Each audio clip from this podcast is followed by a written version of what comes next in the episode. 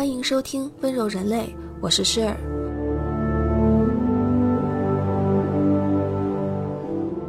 温柔人类是一档不一样的艺术科普。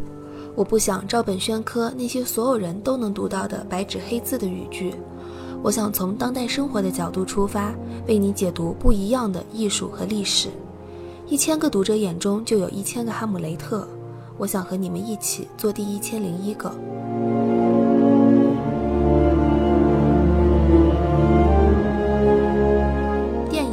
艺术是我非常喜欢的两件事。大学的闲暇时光里，我如果不是在美术馆，那就是在看电影。所以在这一季里，我想把这两件事结合在一起，从影视的角度切入，去聊一聊影视与艺术的渊源，以及他们背后不为人知的故事。温柔人类同名播客由 Gentle Human 和 Marcast Media 联合制作出品。如果你是苹果手机用户，我们推荐你在苹果 Podcast 订阅收听这档播客。如果喜欢我们的内容，欢迎给出五星好评，并留下你想说的话。同时，我们的节目也会同步更新在 Spotify、喜马拉雅、网易云音乐、QQ 音乐、荔枝 FM、蜻蜓 FM 等平台。另外，你也可以搜索关注 Gentle Human 温柔人类的微博和微信公众号，非常期待你对节目的反馈。我们也欢迎有眼光的品牌来赞助我们的节目，支持温柔人类做出更多、更好、更有深度、更有长远价值的内容。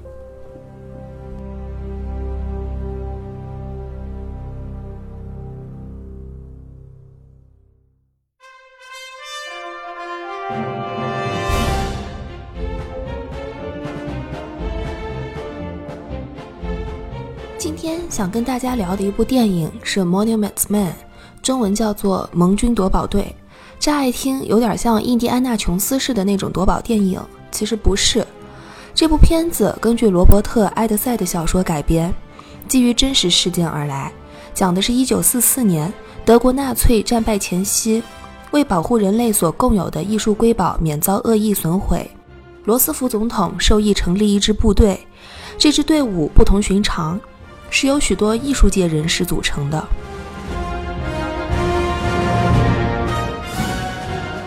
寻常印象中，这些人都是手无缚鸡之力的白面书生，但在这一次行动中，艺术赋予了他们力量。为了不让人类历史上最伟大的文化宝藏毁于纳粹之手，他们放下家庭和事业，冒着生命危险，去到战争的最前线抢救艺术品。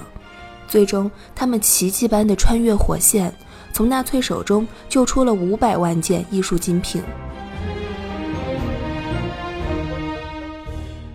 这部片子是由乔治·克鲁尼导演、主演的，他饰演的主角在片中说了一段话，算是点出了此片的精髓所在。他说：“They are wrong, because that's exactly what we are fighting for, for our culture and for our way of life.” You can wipe out a generation of people. You can burn down their homes to the ground, and somehow they will still come back. But if you destroy their achievements and history, then it's like they never existed, just ash floating. That is what Hitler wants, and that's the one thing we simply cannot allow. 翻译成中文，这段话就是说，纳粹想错了。 因为我们是为了艺术而战，为了文化而战，为了我们所选择的生活而战。你可以毁灭掉一整个时代的人，把他们的家园化为灰烬，但他们仍然会站起来。但如果你毁掉了他们的成就、文化和历史，这些人就好像从未存在过，只有尘埃飘荡。这就是希特勒想要的，而这也是我们绝不允许其发生的。All right, listen up, fellas, as I think you should know the truth as I see it. This mission is never designed to succeed. Uh, if they were honest, they would tell us that. They tell us that with this many people dying, who cares about art? They're wrong. Because it's exactly what we're fighting for, for our culture and for our way of life. You can wipe out a generation of people, you can burn their homes to the ground and somehow they'll still come back. But if you destroy their achievements, their history, then it's like they never existed. It's just ash floating. That's what Hitler wants. And it's the one thing we simply can't allow. I'll see you in the morning.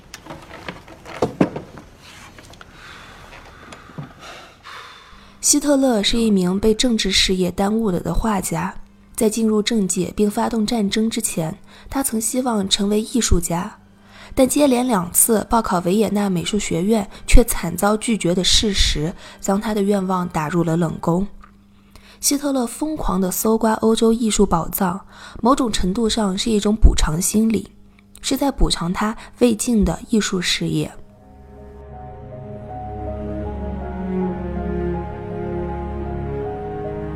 在人类历史上，艺术品遭受的劫难数不胜数。两千多年前，爱琴海沿岸的战乱和早期的反对偶像崇拜，毁掉了绝大多数古希腊雕像。我们今天看到的古希腊雕像，不是复制品，就是因为当年被埋在地下，或是掉入海底而侥幸逃过一劫。公元六十四年，罗马城爆发了一场大火，十四个区中的三个区被化为灰烬。失落的艺术品数不胜数。早期战争对艺术品的损毁程度远远没有一战、二战来的大，那时候还是冷兵器时代，没有枪炮。一战、二战时，热兵器开始被广泛运用，大规模无差别打击让平民的生命和艺术品都遭到了巨大损失。而到了二十一世纪，一个本该和平的年代。在人类文明的发源地两河流域，却发生了宗教极端主义炸掉巴米扬大佛，砸毁人类最早期的雕像和文字石板。更恶劣的是，他们贩卖抢夺来的文物，以此换来巨额现金购买军火。这些人类文明的结晶，本该是智慧与美的象征，却被迫无奈一次次的见证人类为了权力流血牺牲，互相残害。这是最大的讽刺。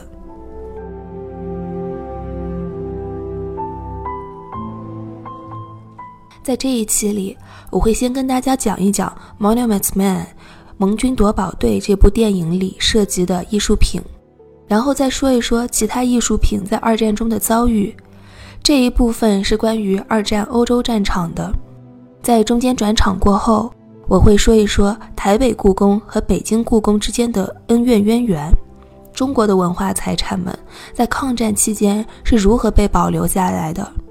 说完中国的故事。我会把时间拉回现在，讲一讲发生在两河流域那些令人发指的宗教极端主义干下的破事儿。如果时间允许的话，我还想说一说伊朗的德黑兰当代艺术博物馆，那些因为政权交替而被埋藏了几十年的现当代艺术宝藏。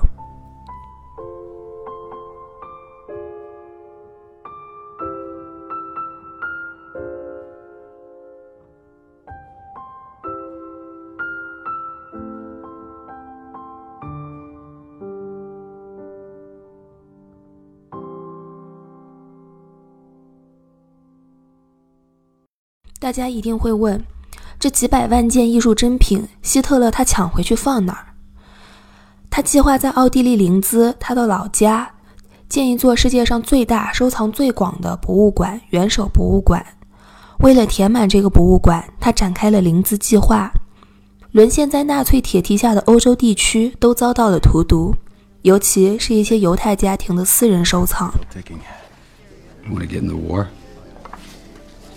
Monuments men. Signed by Roosevelt. Oh, I see that. And to put a team together and try to protect what's left and find what's missing.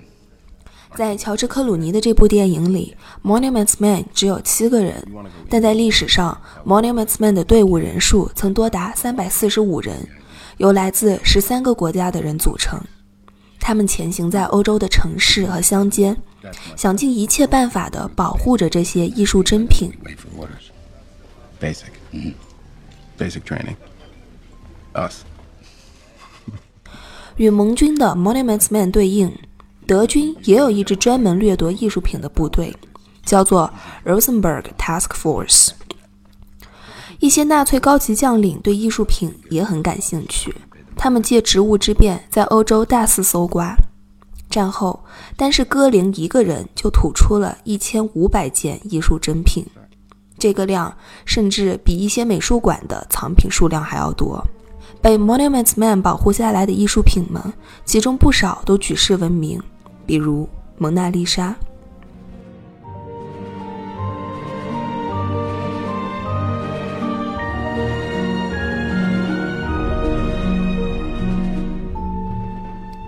一九三九年，一辆救护车悄无声息地驶出了卢浮宫。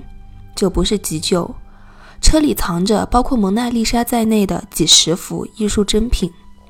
在那一时期，被通过各种方式偷运出卢浮宫的艺术珍品高达四十万件。法国人机智地采取了化整为零的思路，把几十万件艺术珍品分批藏匿在法国乡间，以此躲避纳粹的追捕。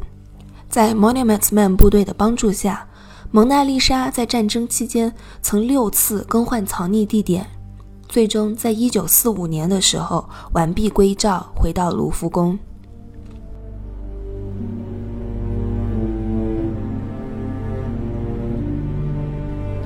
在电影里被提到最多的一幅作品就是《根特祭坛画》，没有欧洲宗教背景的观众可能难以理解，为什么这幅画会如此重要。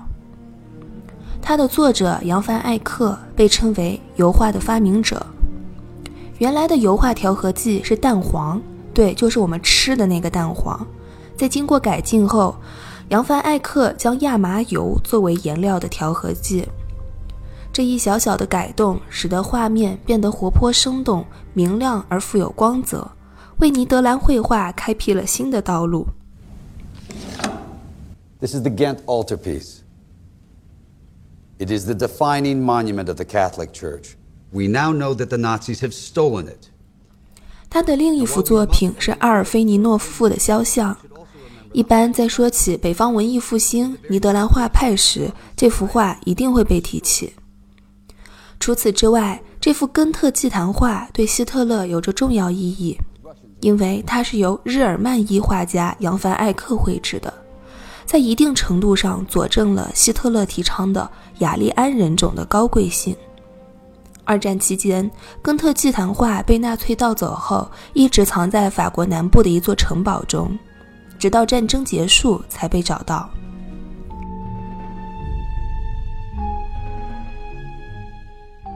在这里，我多说两句北方画派的特点。和同时期意大利艺术家们相比，北方画家的人体仍然带有中世纪时的修长和纤细。更重视细节的描绘，胜于空间透视；而同时期的意大利人更偏向于用科学的方法在绘画中再现自然，去表达人体自然之美。他们重视空间的透视感和人体的结构，这是这一时期北方画派和意大利画派最大的不同。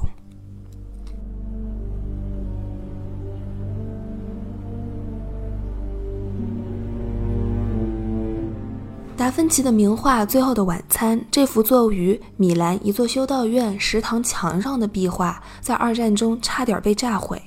为了保护这幅画，艺术盟军们用钢铁在它周围搭起了一个脚手架，又用沙袋堆满，组成防炸缓冲。在空袭过后，整座修道院都被夷为平地，只有这堵墙还矗立着。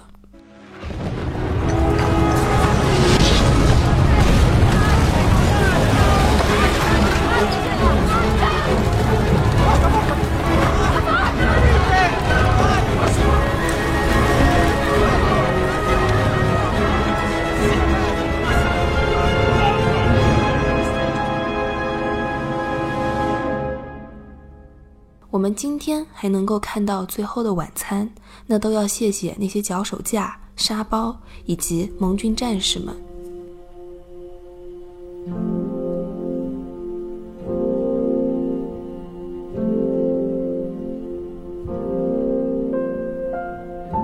我最喜欢的画家之一是文艺复兴早期的波提切利。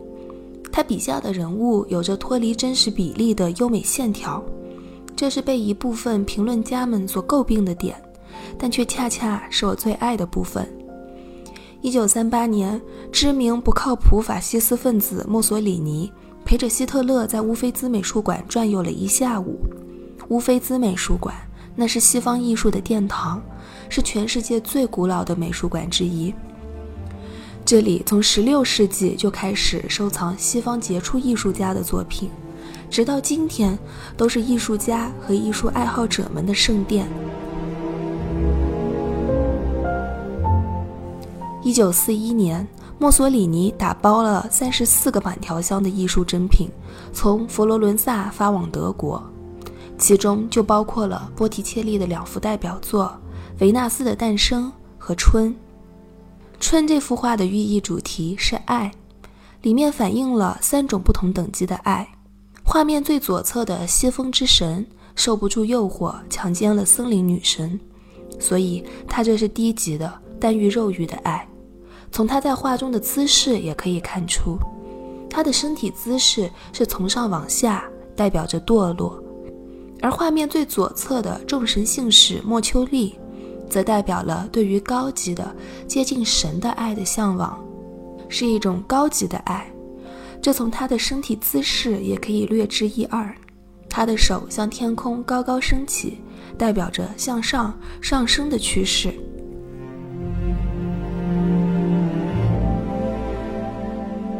这两幅画被纳粹藏在了佛罗伦萨一座十三世纪的城堡中。一九四四年，一队印度士兵在巡逻中发现了两百六十一件艺术品。Monuments Man 从这些艺术品中找到了这两件旷世杰作。今天，这两件作品仍然被挂在乌菲兹美术馆的墙上，就像几百年前那样。被和这两幅波提切利一起找到的，还有很多珍贵的圣像画。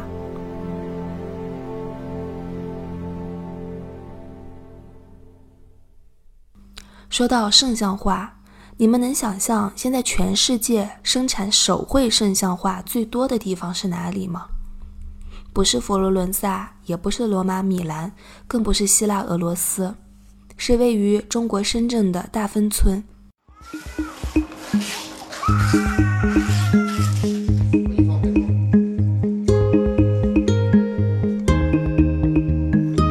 我是。一九八九。I first came to Dafen in 1989. 大芬村的流水线作业和精细的画工，能够年产上万幅手绘的精致的圣像画。而他们的买家是谁呢？I taught them to paint as if they were on an assembly line. 不是教会，也不是虔诚的教徒，而是意大利黑手党。据称，每年在深圳大芬村和意大利黑手党之间产生的艺术类交易流水超过三百万美金。这事儿一度让 FBI 非常困扰，以为这是新型的洗钱模式。直到最近，他们才发现，这两伙人是认认真真的在做生意。We also painted Monets and Picassos.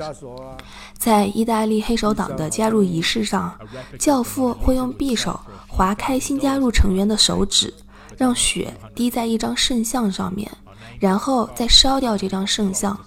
这就是深圳大芬村每年上万张手绘圣像的用途和去处。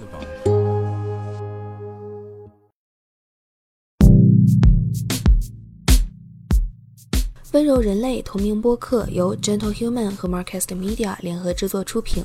我们推荐你在苹果 Podcast 订阅收听。如果喜欢这档播客节目，你可以给出五星好评，也可以留言评论。同时，我们的节目也同步更新在喜马拉雅、网易云音乐、QQ 音乐、荔枝 FM、蜻蜓 FM 等平台。另外，你也可以搜索 Gentle Human 温柔人类的微博和微信公众号。期待你的关注和反馈，我们也欢迎有意向的品牌来赞助支持这档播客节目。合作联系可发送邮件至 hello@marketmedia.com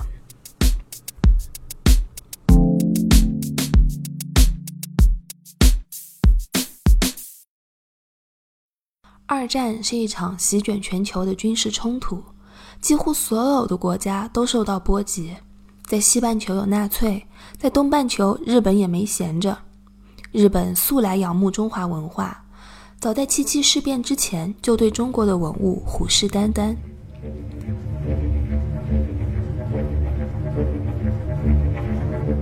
一九三一年九一八事件之后，预感到将要出事的故宫领导层决定采取南迁政策，将精品文物迁出转移。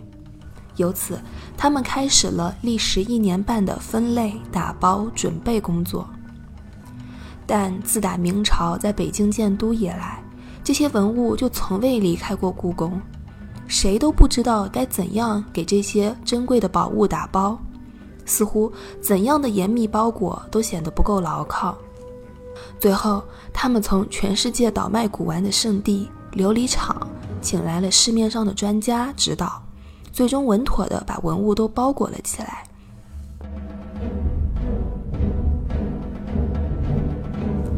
最终踏上南迁之路的文物有一万九千箱之巨，其中一万三千四百二十七箱又六十四包来自故宫，还有六千多箱来自国子监和古物陈列所。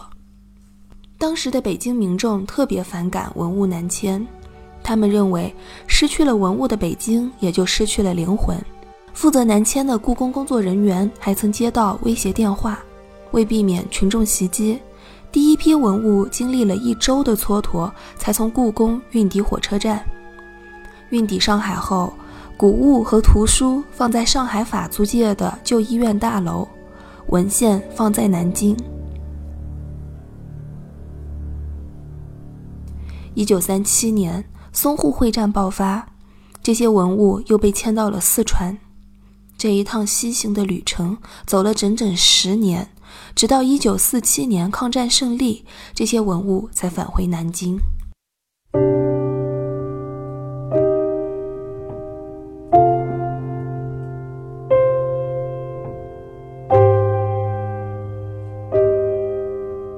在离开北京、遍地漂泊的十五年里。南迁的文物没有一件丢失，也几乎没有毁坏。但最严重的文物流失发生在故宫的最后一任主人溥仪身上。溥仪在位期间，清廷逐渐走向灭亡，宫里的太监、侍卫、官员暗箱操作，巧立名目，掠走许多文物。据他的家庭教师庄士敦说。北京地安门附近陆续有许多古董店开张，有些店是太监们开的，有的则是朝廷官员开的。后来，溥仪索性破罐子破摔，自己也偷了起来。但在他看来，这不是偷，因为这些东西本来就属于他。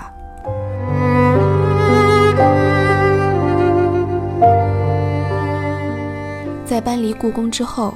溥仪偷运出宫的书画多达一千两百八十五件，这成为他此后旅居天津、长春的生活资本。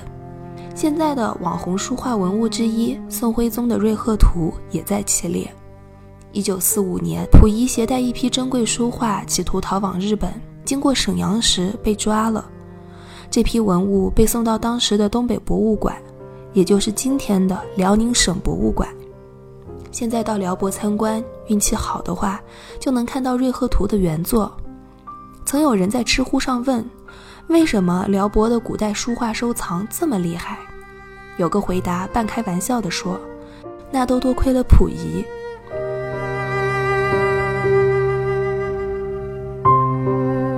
溥仪和日本背后藏着近代史上清朝皇室、日本和中国之间的微妙关系。故宫在北平沦陷期间没有遭到大规模破坏，除了工作人员鞠躬尽瘁之外，还有清朝皇室这层微妙关系的原因。二十世纪初期开始，日本就一直在中国活动，尤其与清朝的遗老遗少、贵族宗室结成了特别关系。在占领东北之后，日本人让溥仪做伪满洲国的皇帝，试图扶植一个傀儡政权。与此同时溥仪的弟弟溥杰被安排娶了日本华族公卿的女儿。在这样的情况下代表着清廷统治权威的故宫当然不能动了。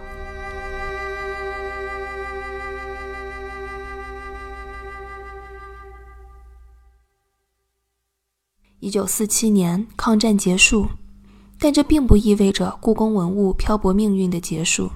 一场更大的离别正在酝酿之中。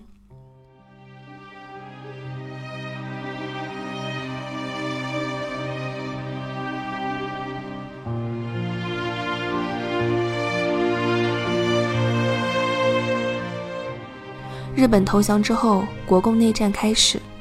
一九四八年的淮海战役让蒋介石在长江以南的统治岌岌可危。这批位于南京、经历了十五年漂泊的文物，再次面临着不可知的命运。当时国民党内部有两派不同意见，但最终在一九四八年秋天，故宫文物迁至台湾一事在蒋介石的授意下被明确了下来。从一万三千多箱中选出了六百箱精品中的精品运到台湾。当时随船护送文物到台湾的许多工作人员，都认为这是暂时避难，最多不过半年就能回来。哪怕是在台湾待了十年之后，他们都没想过下半辈子会在台湾过。他们还想着，有朝一日要和自己带过来的文物一起，再次回到故都。但人间事总是那么事与愿违。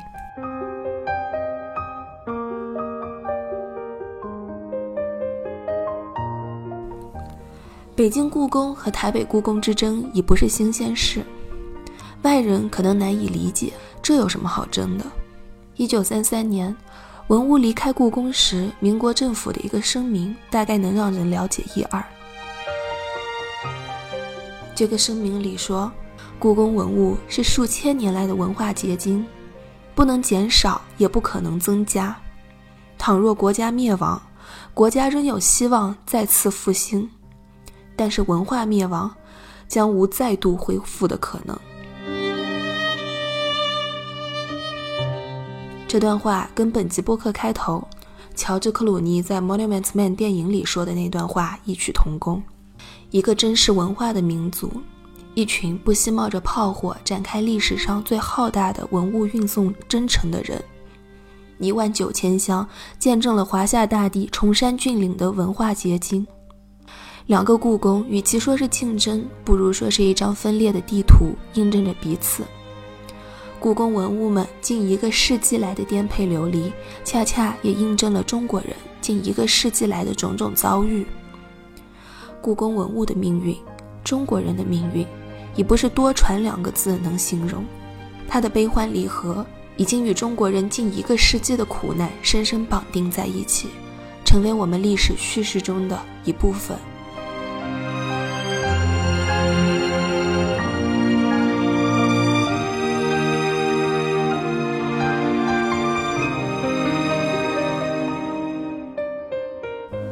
我去过世界上很多国家的博物馆，尤其是两河流域。有时候会觉得难过又幸运，难过的是他们拥有这么灿烂的文化，但却因为经济、宗教、政治等等原因无法得到很好的保存和展示。幸运的是，觉得中国的大部分文物和艺术品不必再经历这样的苦难。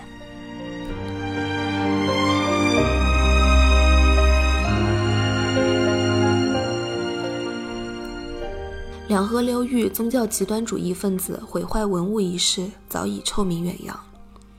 早期的宗教极端组织对文化珍品的态度向来是一回了之，但九十年代后期，他们迅速意识到这些文物背后隐藏着巨大的利益，他们不再随意砸毁文物，转而开始在黑市上进行出售，以此换得巨额现金购买军火。巴基斯坦在反恐上的态度和定位一直非常暧昧，位于巴基斯坦的白沙瓦则成为了宗教极端主义分子贩卖文物的市场之一。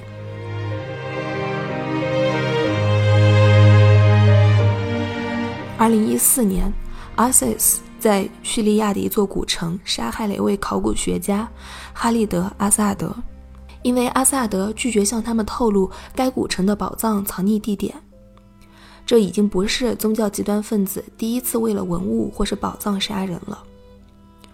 二零一三年的时候，我在澳洲看过一个展览，阿富汗的珍宝。在展板上，我读到了这批珍宝得以流传的故事。自打九十年代阿富汗陷入动乱以来，阿富汗国家博物馆内的文物被分为三批进行了秘密保存。为了保护这批文物，有博物馆工作人员为此被塔利班杀害，但至死也不肯透露文物的下落。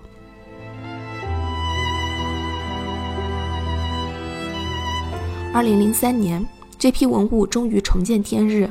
为了更好地保护它们，也为了让世界重新认识阿富汗文明，从二零零六年开始，这批文物中的一部分就开始了全球流浪。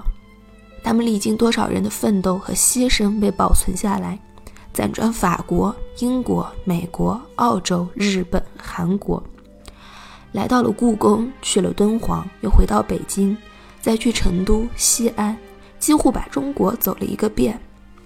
我第一次见到他们是二零一三年，展板上的故事让人动容。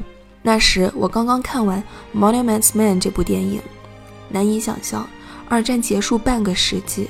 这样的事情还在继续。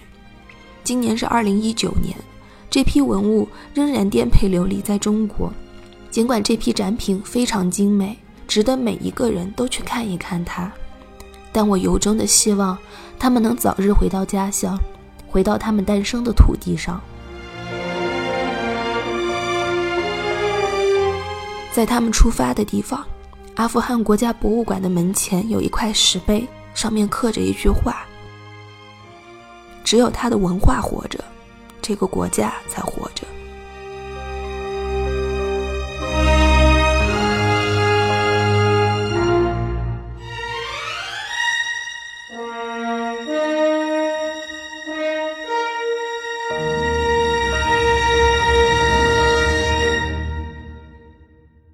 从乔治·克鲁尼在电影里的台词，到1933年民国政府的声明。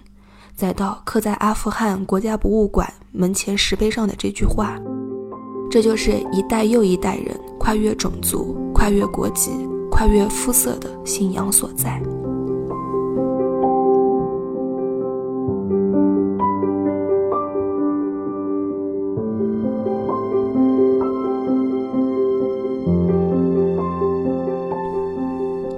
以上就是本期温柔人类的所有内容。如果你是苹果手机用户，我们强烈推荐你在苹果 Podcast 订阅收听我们的节目。